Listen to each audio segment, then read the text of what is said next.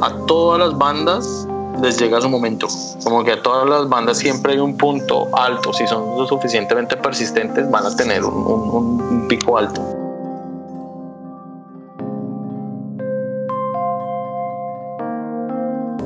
Bienvenidos a otro episodio del Neo Travelcast, un programa que le rinde homenaje a la escena musical independiente de Colombia. Yo soy Daniel Falqués. Y yo soy Mauricio Gómez. Y estas son las historias de músicos, idealistas y personajes que hicieron y hacen parte de nuestra escena. Les recuerdo que se pueden suscribir al podcast en sus plataformas favoritas para que siempre estén al tanto del episodio más reciente. Simplemente busquen Neo Travelcast y de paso nos dejan una reseña para que cualquier persona que le interese este contenido la pueda encontrar con facilidad.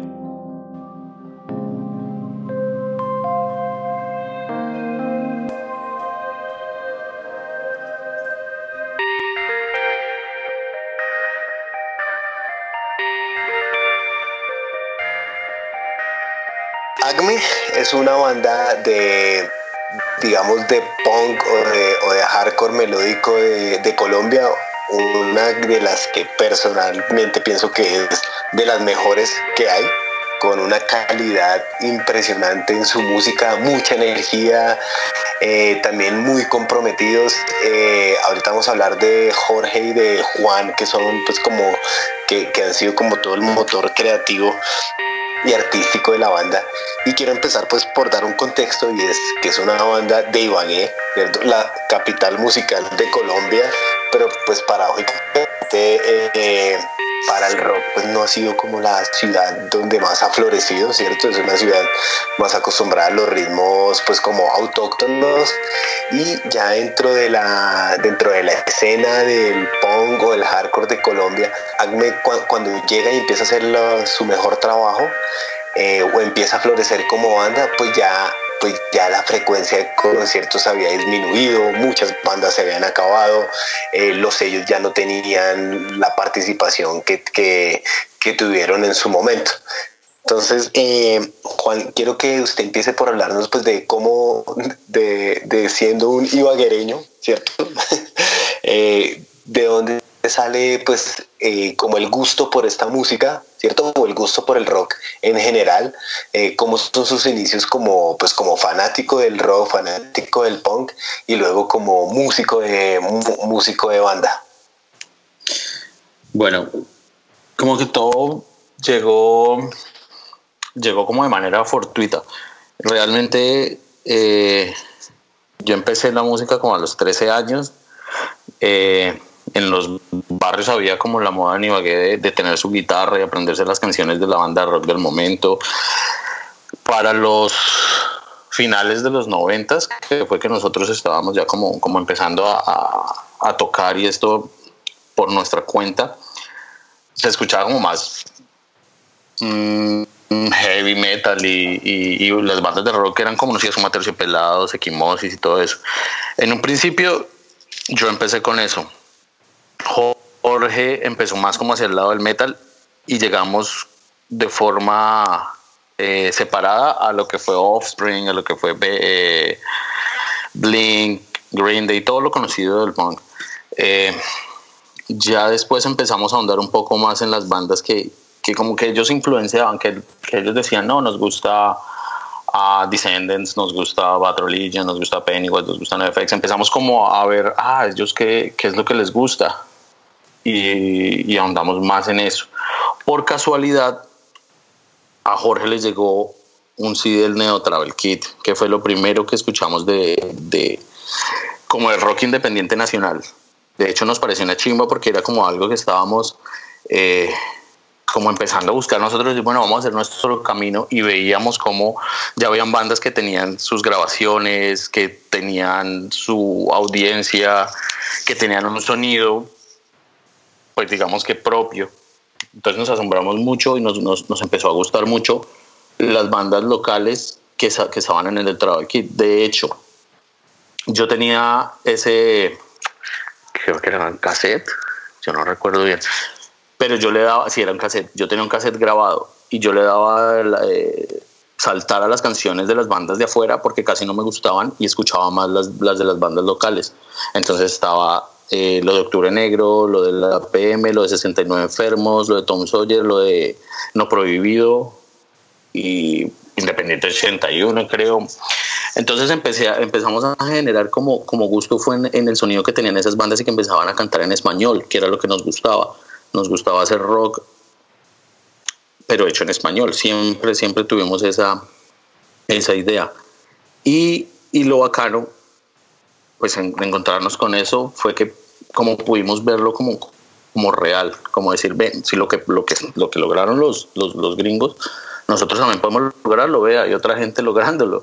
Y, recuerdo un acercamiento que tuve por primera vez con, con, Mauricio, que yo le escribí por correo, no, no, ni recuerdo cómo encontré el correo, creo que en el CD de la PM en el amarillo, que después ya pudimos tenerlo, y, y fue como encontrarnos con él como en, como en en el, andino, creo. No sé, yo viajé desde Ibagué, estaba yo, estaba yo pequeño y tuve la oportunidad de decir, bueno, voy a conocer a alguien y, ver cómo es esto. Y empezamos como, como a hablar y a ver qué es lo que estaba pasando en la cena, eh, a preguntarle pues como, como que qué había pasado con todo esto.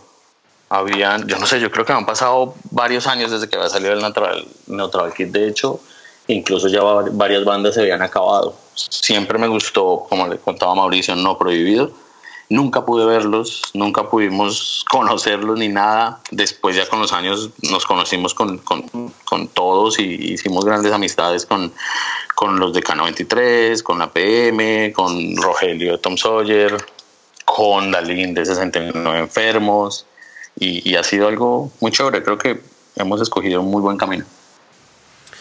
Bueno, y, y cuéntame cómo era eh, en Ibagué, o sea, los comienzos de Acme en Ibagué, los toques, como esas experiencias de ir a hacer un show. Bueno, la de las primeras veces que tocamos, como que los espacios eran reducidos, pero no nos podemos quejar, siempre habían, siempre nos intentamos buscar como, como buenos espacios para tocar. Obviamente eran como bares pequeños en los que uno llevaba sus amplificadores, iba y tocaba y como que siempre había una buena onda para recibir el rock. Actualmente, en el 2000 2002, creo, en el 2002, nosotros llevamos menos de un año formados, empezó un, un, festival que todavía sigue vigente que se llama Ibagué Ciudad Rock.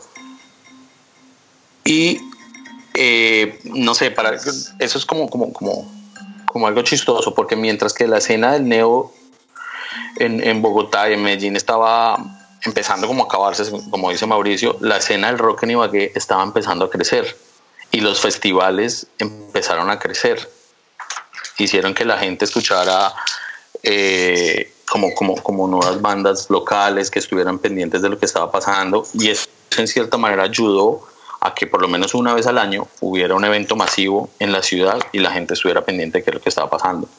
Nosotros pudimos tocar en varios de esos, en varios Ibagué Ciudad Rock, en varias versiones, realmente fueron como, como siete. Y creemos que como que eso que, que la gente allá estuviera más presta a los conciertos, a ver, a ver bandas de afuera, eh, no sé, a que podía haber una calidad musical en, en, la misma ciudad. Entonces como que siempre, siempre hubo unas puertas, siempre los rockeros nos quejamos obviamente de que, de que no hay espacios y que no hay oportunidades, pero, pero nosotros en realidad como que, como que en ese aspecto nos, nos iba bien y tocábamos bastante. Vale, eh, Juan, quiero que nos cuente y que le cuente a todos los, a toda la numerosa y masiva audiencia del Neo Travel Cast. Eh, ¿cuál, es, ¿Cuál es el origen de la banda? ¿Quiénes fueron los primeros miembros de la banda? ¿Qué eran? ¿Qué hacían? ¿Y por qué ese nombre, Acme? Eh, bueno, Acme la formamos Jorge Obando y yo. Eh, con otro amigo que se llamaba Alejandro, no creo que lo conocieron algunos, el primer baterista. Eh, nosotros empezamos a tocar como, como lo primero ya de Acme fue querer tocar como, como por el estilo de Pennywise. Nos gustaba bastante Pennywise y Offspring y yo creo que nos fuimos por esa línea siempre. Eh, y eso fue en un 31 de diciembre del 2001 como que ya dijimos, bueno, cambiemos esta vaina y vamos a tocar otra, otra, otra cosa un poquito más fuerte, porque estábamos tocando antes como más, uh, más Green Day, más, más suave. Y dijimos, metámosle un poquito más de, más de hardcore a la cosa y hagámosle. Y para mm, como marzo, abril del siguiente año, entró, entró Marlon a cantar. Entonces éramos los cuatro, éramos Jorge, Alejandro, Marlon y yo. Eh, Marlon fue el vocalista durante el, resto de la existencia de la banda hasta, hasta sus últimos momentos. Y bueno, ya ahí a partir de ahí empezaron a haber varios cambios. Eh, como dos años después salió el baterista, entre otro amigo.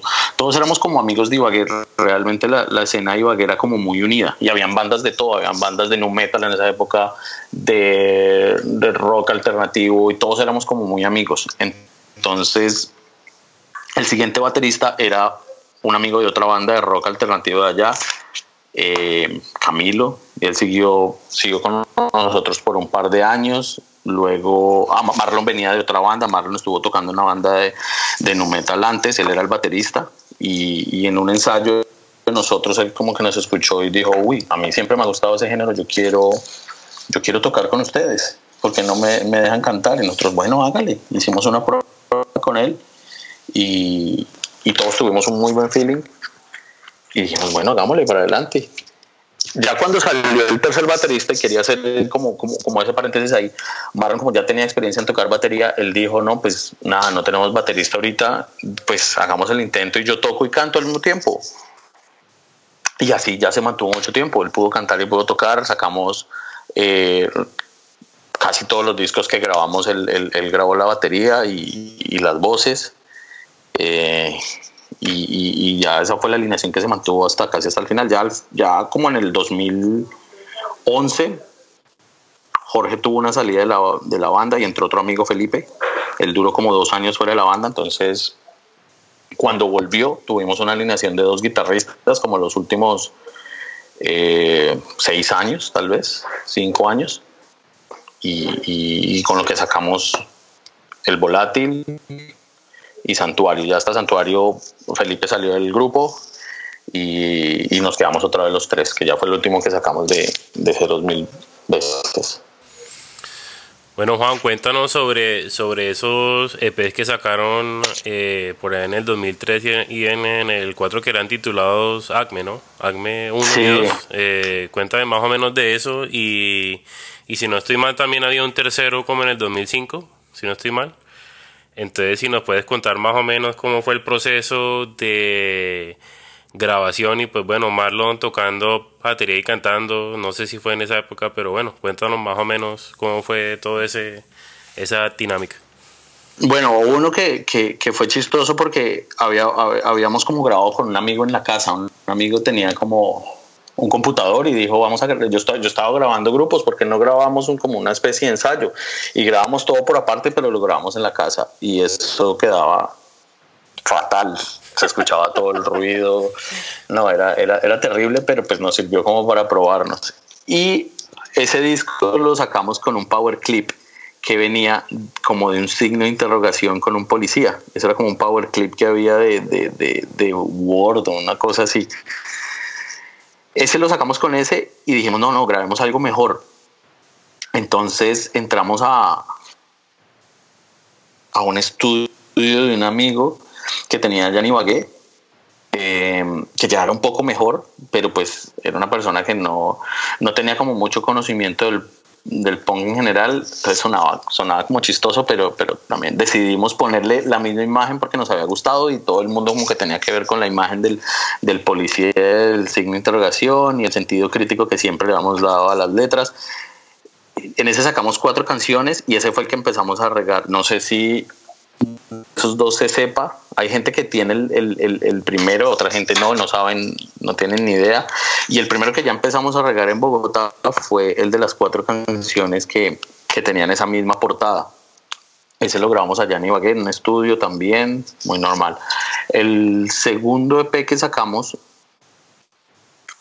sacamos eh, una canción para un compilado, un compilado esa la grabamos en Sirio. Sirio, creo que escuchaba hablar a, Leo en estos días de se me olvidó el nombre del estudio, es de alguien de Armenia. Y muchos grabaron allá, muchos de hecho grabaron, grabaron en Sirio porque era de, del baterista de Defensa y Defensa en ese momento sonaba, sonaba bien.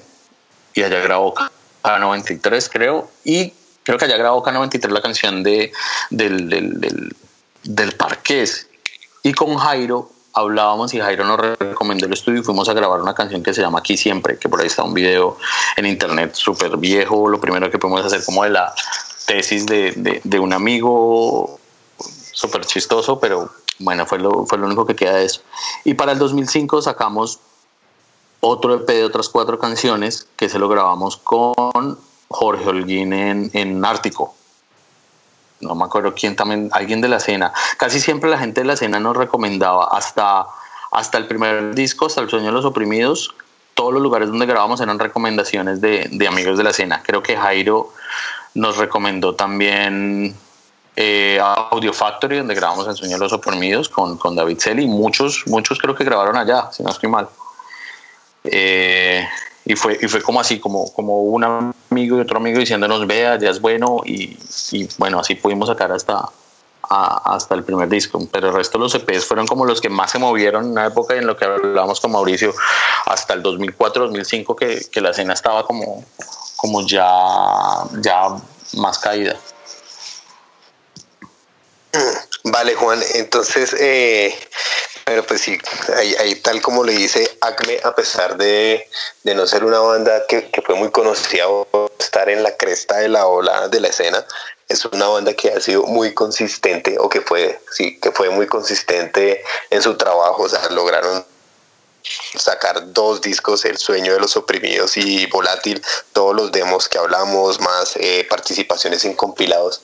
Me gustaría que habláramos de, de, ese primer álbum, El sueño de los oprimidos. Eh, de dónde salió, ¿cierto? Eh, ¿Qué los inspiró a escribir esas canciones y pues qué sentimientos o, o, o anécdotas interesantes alrededor de, de este trabajo? Uh, bueno, siempre el, la idea de la banda siempre fue ser como crítica. Eh, siempre fue, siempre fue como escribir algo en, en, en, algo como muy rebelde.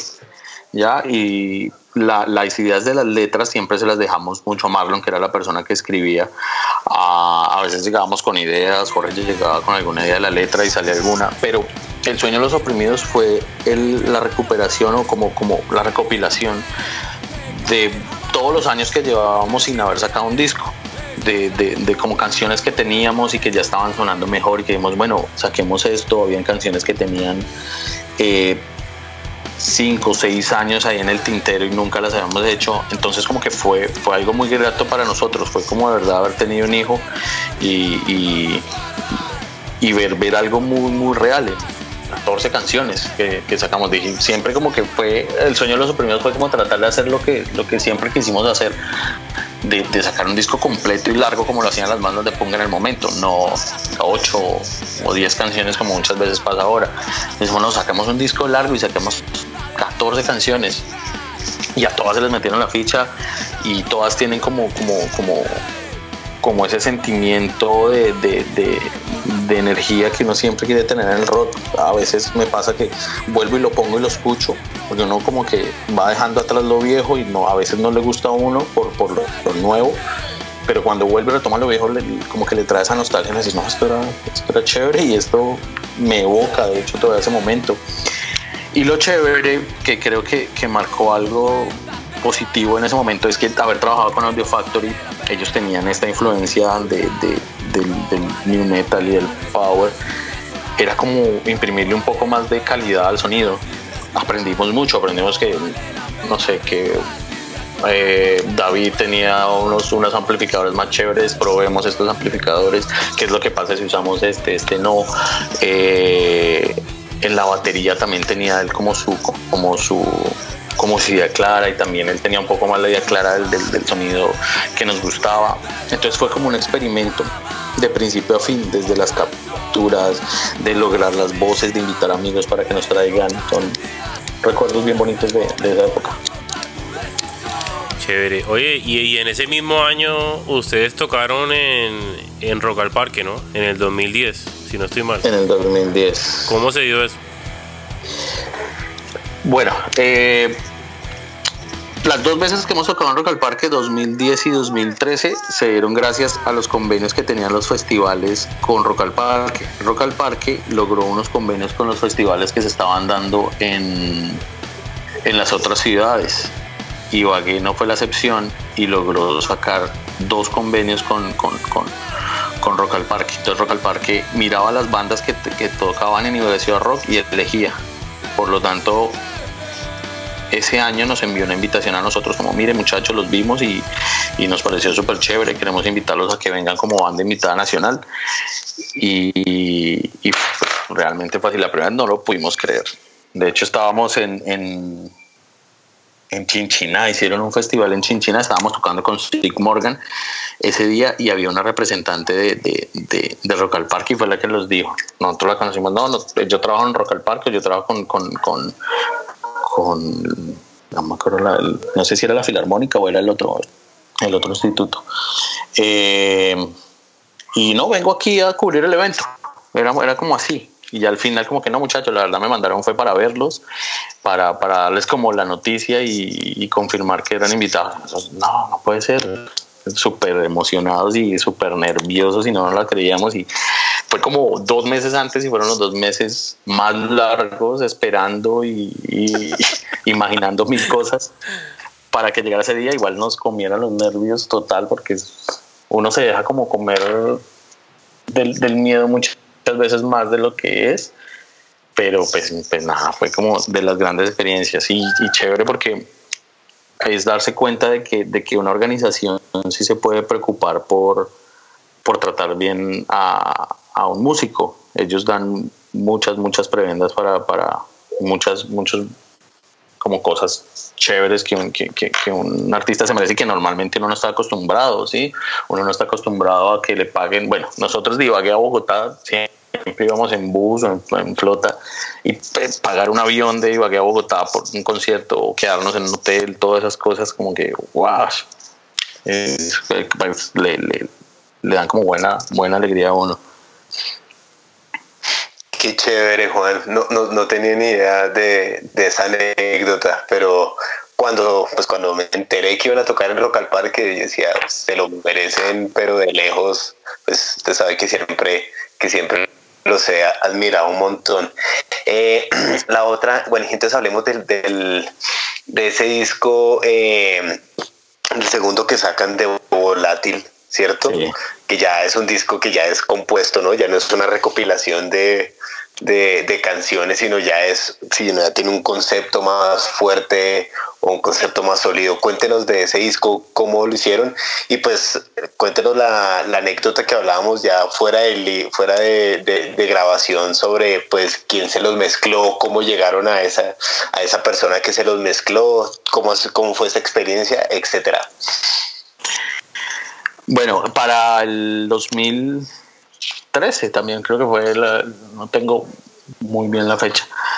Eh, estábamos, había entrado otra Jorge al grupo, a la banda, y, y, pues el otro amigo, el otro guitarrista quiso, quiso, pues no quisimos obviamente eh, hacerle el feo ni nada y seguimos tocando todos. Entonces hubo como una muy, muy, muy buena empatía entre todos y dijimos, bueno, vamos a componer un disco. Y fue muy chévere. Marlon tenía, y todavía tiene una sala de ensayo y nosotros siempre podíamos, podíamos acceder a ensayar ahí y teníamos como la libertad de estar ahí siempre. Entonces todo ese disco se compuso en la sala de ensayo. Era una sala de ensayo muy pequeña, era bien pequeña, era un garaje que él había adecuado y tenía sus equipos para, para ensayar. Hoy en día una una empresa de, de, salas de ensayo que son más grandes y, súper chéveres.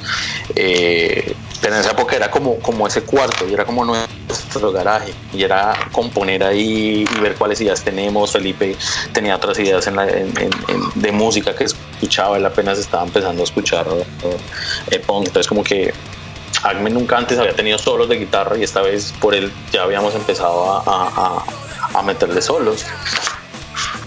Entonces fue como, como, como una etapa muy chévere.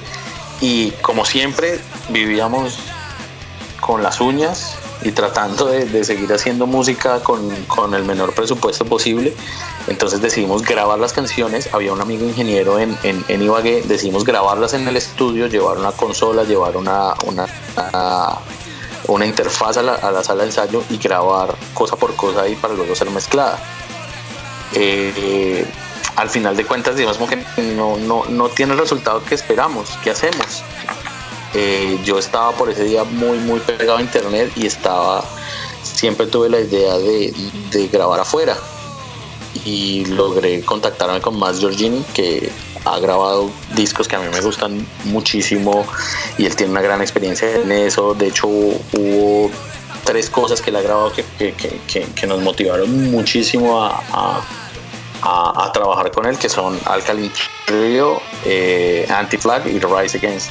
Él ha estado detrás de muchas producciones de ellos y nos gustaba ese sonido bastante. Y decidimos contactarlo, le, le, envió un correo y me contestó, pues, pues, nada, como, hola, somos de Colombia y tenemos un grupo y, queremos ver si es posible trabajar con usted, tenemos unos audios para saber si los puede mezclar y nos, me, contestó en español incluso. Y yo, yo contesté hablándole como en inglés y nada más, no, si quieres hablemos en español, que, que yo después me vengo a enterar y él me contó, lo que pasa es que mi esposa en este momento es colombiana y yo toda la vida había querido trabajar con alguien de Colombia. Me parece, me parece chévere. Él, estuvo paseando en Bogotá, eh, donde sus suegros montó en Transmilenio, fue a Monserrate, todo estuvo, estuvo por allá. Y, y, como que era algo, como que era un logro para él eh, poder trabajar con alguien de Colombia.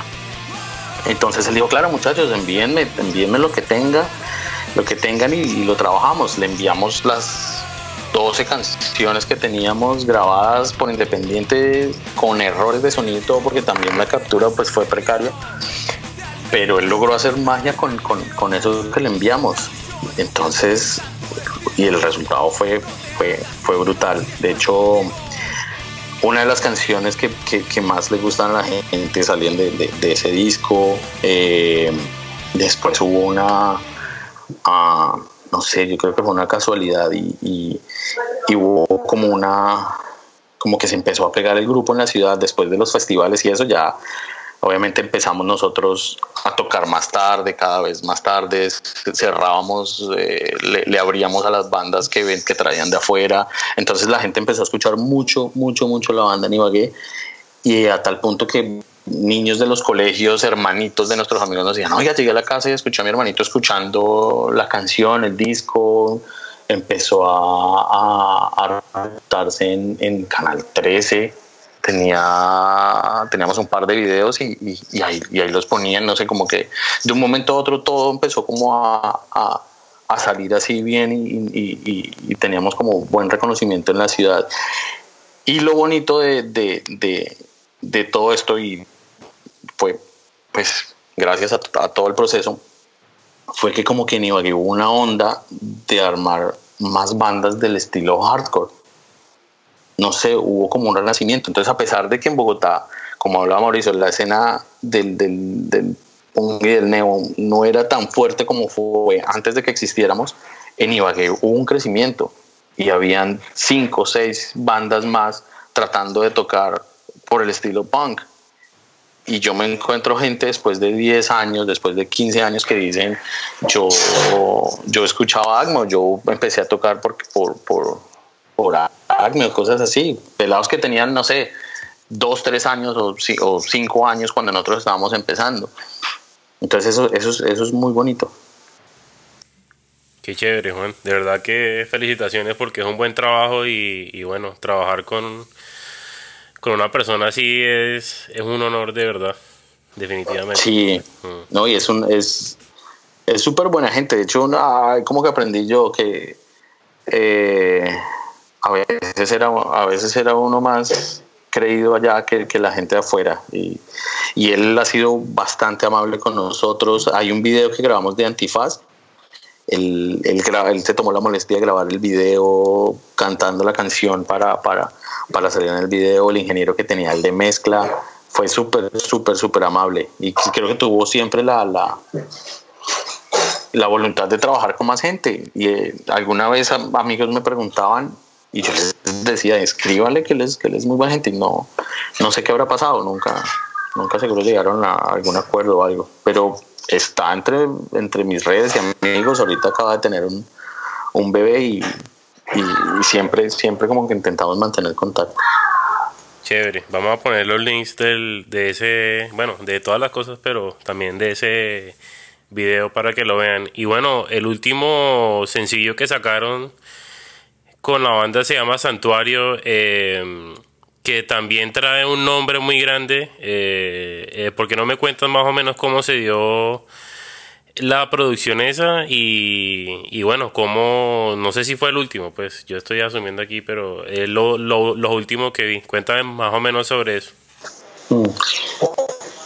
Después de haber trabajado con, con, con, con más, eh, logramos, queríamos como tener una, una mejor, como un mejor acercamiento al sonido que todos queríamos, que era un poquito más fuerte. Decíamos, bueno, queremos sonar un poquito más fuerte.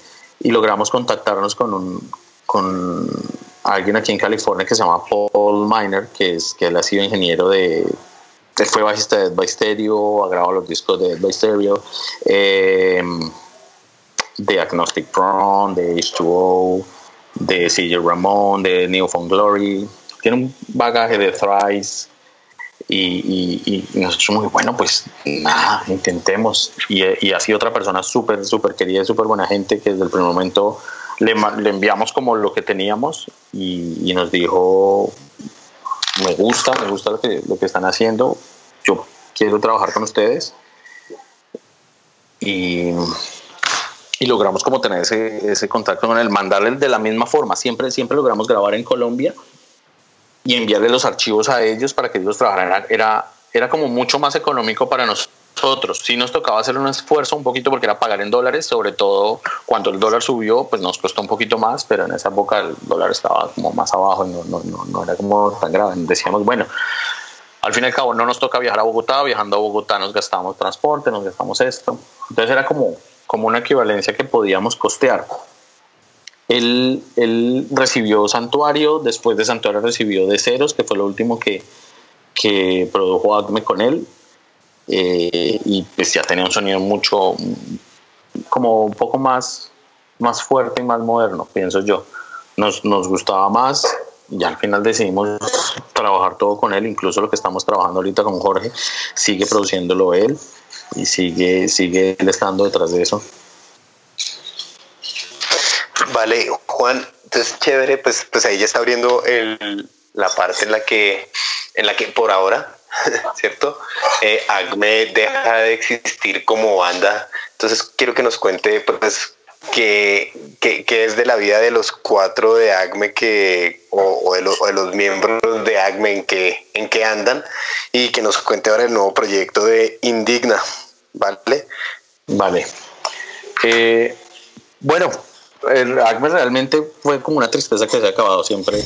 Fue como, como nuestro hijo y fue, fue difícil, pero al final Jorge y yo como que tomamos la decisión de, de mantener como intacta eh, como esa formación que era antes. Sí, sí pensamos en, en continuarla después de que, de que Marlon salió del grupo, pero pues fueron más de 15 años, 15 años que llevar una relación con, con otras personas no, no, es tan fácil y, y, bueno, pasa el tiempo y, cada quien va, va queriendo como sus propias cosas. Él decidió hacerse un lado del, grupo.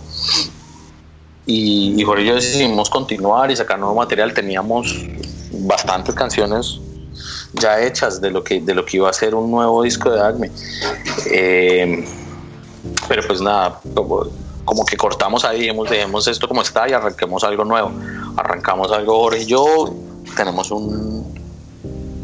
Tenemos bastantes canciones ya hechas, de las cuales hemos elegido unas pocas que vamos a ir sacando así mientras, mientras podamos, como, como a paso lento, mientras podemos costear las cosas, mientras podemos cuadrarnos de, de estar grabando las cosas entre aquí y allá. Pero pues bueno, así es, un proceso nuevo, es un proceso nuevo y, y vamos a ver qué tal toma. Lo importante era como no dejar de, de hacer música, que era, lo que más nos gustaba. Algún, hace poquito escuché a, a Rogelio hablar de eso y me parece clave que uno esto no lo hace por dinero porque uno se da cuenta de que ni siquiera muchas de las bandas grandes de hoy en día lo están haciendo por dinero, sino es por, por la pasión que uno tiene de seguir tocando y seguir creando cosas que a otros les gusten. Y, y realmente esa, esa, era la, esa era la tarea, como seguir retándonos nosotros mismos, de seguir haciendo cosas, de empezar algo que tiene como, como, como la misma esencia, pero de pronto empieza a marcar sus diferencias. Marlon ahorita tiene otro grupo también y también tiene como mucho, mucho, mucho de su sonido y de lo que él siempre ha querido, como que se, como que se abrieron los caminos y se empieza a notar esa diferencia de, de, de, cuál era la parte que aportaba, que aportaba cada, como cada parte, de como cada, cada miembro. Felipe tiene otro grupo ahorita que es más metal y suena más, más metal. O sea, es como separar esas fusiones que tenía, que tenía Agmen en, en diferentes bandas. Chévere. Indigna, bueno, esas dos canciones que sacaron con Indigna están muy, muy buenas. Eh, de nuevo los felicito por eso. Y bueno, ¿qué, ¿qué, más se puede esperar de la banda? O bueno, de Indigna eh, en el futuro o qué? Bueno, ahorita estamos preproduciendo dos canciones más. Eh, esto fue un reto y esto es, esto es algo chévere porque fue algo como muy personal. Siempre eh, empezamos a tocar él la guitarra, yo el bajo y como que dejamos a un lado cantar. Nosotros éramos como muy de, de hacer voz y de hacer coros y no, como que no se nos dificultaba. Y dejamos a un lado aprender a cantar. Nunca, de hecho nunca nos lo, no, lo, no lo preguntamos, nunca nos dijimos, ven, ¿será que sí podemos cantar? Y cuando salió Marlon como que dijimos, bueno, empezamos a buscar opciones y empezamos a buscar amigos y empezamos a decirles, oiga, ¿quieren, quieren tocar con nosotros? Y no todo el mundo tenía como el mismo compromiso, ya todo el mundo tenía como otras cosas, ya todo el mundo está en, otras, en otras cosas y, bueno, nunca se pudo. Dijimos, bueno, y si cantamos nosotros, empezamos a, estudiar un poquito, a, ver como clases de técnica, lo que, lo que más se pudiera como hacer como muy, muy autodidactas en ese aspecto y entonces empezó a cantar Jorge empezó a cantar yo. Que fue, que fue como un reto y fue ese, ese fue como el como el temor más grande cuando, cuando lanzamos Indigna y era qué van a pensar de, de, las voces. Si, si nunca lo habíamos hecho, van a decir, bueno, estos, estos quiénes son, o no lo hacen bien, o bueno, no sé qué, o como siempre piensan, no, no, no era Acme porque pues la, la, voz de Acme estaba reconocida por algo, siempre, siempre se crea como, como esa recordación. Entonces teníamos como ese temor grande de que Jorge cantara y de que yo cantara. Entonces Jorge se lanzó a cantar una, yo canto otra y en las que estamos reproduciendo se mantiene el mismo, como la misma dinámica. Vamos aprendiendo sobre el camino, esas cosas que nunca quisimos como aprender y después de, de, muchos años hubiéramos aprendido esto antes. Y estamos como retándonos en ese, aspecto de, de, de, cantar o de ser frontman cuando, cuando podamos hacer las cosas que, estamos haciendo en vivo, vamos a darle un tiempo para poder, para poder tocar y, poder estar allá y estar acá. Vamos a ver cómo, cómo sale, cómo sale este experimento. Bueno, vale, el que pues al que no haya escuchado me indigna, se lo recomiendo mucho. Si le gusta el buen punk melódico, el buen hardcore melódico, eh, lo escuché, me encantó. Eh, Jorge, cuando oiga esto, por favor, mándeme un disco de volátil que no tengo. No tengo mi copia de volátil, por favor. Eh, y, bueno, y ya, y, le quiero preguntar, Juan, pues una pregunta de cajón que hacemos siempre en, este, en este podcast 10, ¿qué está escuchando? que está escuchando estos días aparte de, canción para, de, la música para niños y de Pop Patrol ¿Qué, está escuchando usted? Ya mi hijo está grande y ya no, ya sé que es un niño grande, ya un niño de 6 años se cree como de 12. Entonces están en esa moda de escuchar, de ver youtubers y esas cosas que están como, bueno, pues cada, cada quien con su cuento, ¿no? Pues he estado escuchando, bueno, cada vez como que las cosas que más me gustaban al principio me, me generan como más, más, más apegue. Estoy escuchando Bad Religion de nuevo y había muchas bandas de antes que no escuchaba. Eh, digamos, nunca había escuchado Face to Face tan a fondo como ahora y hace poco los vi. Eh, bueno, hace como año y medio los vi y me parecen geniales. Eh, los últimos discos de las bandas que han sacado de Strong Out me parecen geniales, Descendants, Eso me parece bueno. Estoy escuchando lo último de Thrice que me gusta bastante y me he ido por una onda como un poquito más, no sé, más suave, que son ciertos artistas que tienen una, mezcla del, del, punk con algo más, más del rock de acá o de lo tradicional. Hay un tipo que se llama Dave House, que me, que me gusta bastante, y él es como muy su guitarra y su, y su voz, tiene una gran voz.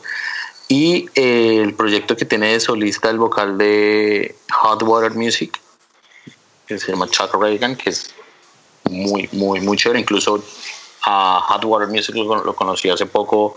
La música la vine a escuchar hace poco y me engomé resto. Entonces estoy como, como, como muy variado. Eso, eso que tienen ellos es súper suave, porque es medio country a veces. Eh, lo de Dave House es como como muy 80s, 90 del rock de aquí, como, como Brian Adams y eso, pero lo hacen, lo hacen muy chévere. Y he estado como, como, como, como saltando mucho en eso. Y, y ahora pasa mucho, no sé, eso lo, lo aprendí cuando empezamos a, a, estudiar de voz. Ah, cuando estaba dedicado solo al bajo, escuchaba uno como bandas más más tiradas hacia buenos bajistas. Y ya ahora que uno de pronto le para uno más bolas a la voz, entonces empieza a escuchar uno como cantantes que, que, tengan un poquito más de dinámica en eso, que le guste uno más. Entonces, como que por eso varío tanto en, esos aspectos. Pero es, eso. Eso te iba a decir ahora que todas las bandas que estaba mencionando tenían como muy una afinidad vocal, ¿no? Sí. Sí, sí, sí. Esto, ah, digamos que estar acá pues me ha dado, me ha dado como la oportunidad de conocer eso más de ser que es muy chévere darse cuenta de, de, de, la capacidad vocal que tienen otros o de que no siempre, no siempre tampoco es capacidad vocal, a veces es energía, como que me ha, me ha enseñado cosas que no aprendí en, en, mucho tiempo o que muchas veces me quejaba allá y, y a veces aquí son más difíciles eh, de, de, generar en, en, en, los lugares donde uno toca y eso es chévere, siempre es como un aprendizaje en todo lado. Chévere. Sí, te recomiendo una banda que se llama Ghost. Eh, eh, tiene una voz espectacular, el man. Como medio satánica, pero. Ah, los, que tocaron Rock al Parque hace poco. No sé, no sé si tocaron, pero son muy, muy buenos por ese lado. Así que te lo recomiendo.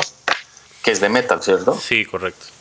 Sí, sí, sí, sí, sí sé cuál es. Ah, bueno. Oye, cuéntame, cuéntame qué bandas de Colombia has estado siguiendo o alguna nueva o la que sea. Ah, bueno, yo siempre fui súper, súper fan de La Mojiganga, siempre fui fan de K93, siempre fui fan de Tom Sawyer, fui muy fan de la PM, en, en su primer disco me gustó bastante. Eh, hay una de Ibagué muy chévere que se llama Cinco Sentidos. Ellos están haciendo buenas cosas ahora. En Ibagué están saliendo muy buenas bandas. Eh, hay otra que se llama Trying to Find Me, están chéveres. Hay una de nuestros amigos que se llama Cronen en, en Ibagué también que hacen como grunge. Está, está bueno. Eh, mm, ¿Qué otra banda recuerdo? Sí. ¿Sabes cuál me gustaba mucho? Autogestión, pero autogestión, bueno, Jorge ahorita está en otra cosa que me alegro bastante y me gusta mucho lo que está haciendo ahora último, pero también extraño un poco lo que, lo que hacía autogestión. Eh, extraño lo que hacía Tom Sawyer antes también. Eh, había una banda de Colombia que me gustaba de, de, de Bucaramanga, Alto Asalto hay muchas muchas muchas veces yo veo hacia atrás y como que hay muchas bandas que ya no existen que, que a veces extraño y digo, ay, que, que embarrada que nos sigan porque son, eran muy buenos. Ese es, ese es el caso de, de, de, Alto Asalto sobre todo. yo lo recuerdo mucho y... Ajá. Excelente banda. Bueno, y, y, bueno, en ese mismo ámbito, ¿qué, ¿qué consejo le puedes dar a, a una persona que quiera empezar una banda o empezar a tocar? Mm, analizando la, la, situación de hoy en día, bueno, yo creo que ya el que se mete en el rock sabe que lo hace por gusto porque eh, y no por y no por dinero porque está ya, ya todo está muy claro hoy en día, ¿no? Hoy la, hoy la moda está, los, los rockstars de hoy en día son los youtubers, ¿no? y no está nada enfocado hacia la música. Pero, pero que tengan como, como, como la consistencia, como estudiar harto, como practicar harto, hacer las cosas bien, eh, ser fieles con su sonido, estar tocando mucho. Yo pienso que lo más importante es, es, tocar y tocar. Alguna vez más Georgini me lo decía, porque yo hablaba con él como, bueno, no, pues esperamos que esto salga, que no sé qué. Y él decía, a, toda, a todas las bandas les llega su momento. Como que a todas las bandas siempre hay un punto alto. Si son lo suficientemente persistentes, van a tener un, un pico alto. Entonces eso, eso, es como bueno, que siempre llega como una recompensa y, y, siempre la recompensa es saber que otros están escuchando la música. Eso es, eso es, eso es lo mejor que pueda pasar, ¿no? Que estén en un concierto y que se sepan las canciones o que le hablen a uno en, la calle que escucharon una canción o un mail, como muchas veces le pasa a todos los que tenemos una banda que reciben un mail de una ciudad X. No sé, alguna vez como me pasó, recibo un mail de La Guajira, muchachos, quiero, y los escucho desde acá y no sé qué, o desde México, eh, que nos han escuchado toda la vida, bueno, cosas así, Esas, ese, ese es como, como el, el, el verdadero pago que uno tiene por lo que hace. Cierto, pero que, que me, me, me, gustó esa frase, la mejor recompensa es saber que alguien está escuchando lo que uno está haciendo y, y hay que luchar por eso. Juan, pues mire, ya, eh, ya para cerrar, queremos darle mucho las gracias por este espacio, por compartir con, con, la, con la innumerable, masiva, eh, increíblemente abundante audiencia del Neo Travelcast. Eh, este pues, pues estos momentos, estas anécdotas, muy chévere de todo lo que nos cuenta. Eh, a Marlon y a Jorge, que son los que, pues el ACME con el que, con el que conviví, el que más conocí, mandarles un abrazo, decirles que, que nada, que, que, que, les tenemos, que, que tenemos los mejores recuerdos y que la música que hacen es súper chévere. Y pues nada, o sea, darle las gracias y ya sabe que, que aquí siempre las puertas abiertas y, y bueno, nada un abrazo. No sé, Dani, si quieres decir algo más.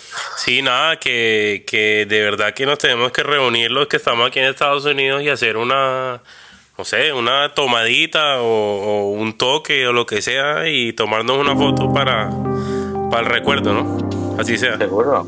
Por acá, bienvenida. Chévere. Bueno, y por aquí también, en Austin. Gracias, gracias de verdad. Chévere, sí, quiero ir a a probar el brisket de allá, que me, que me dicho que es brutal. De uno, claro que sí. Muchas gracias también a ustedes por, por, por la invitación, Severo.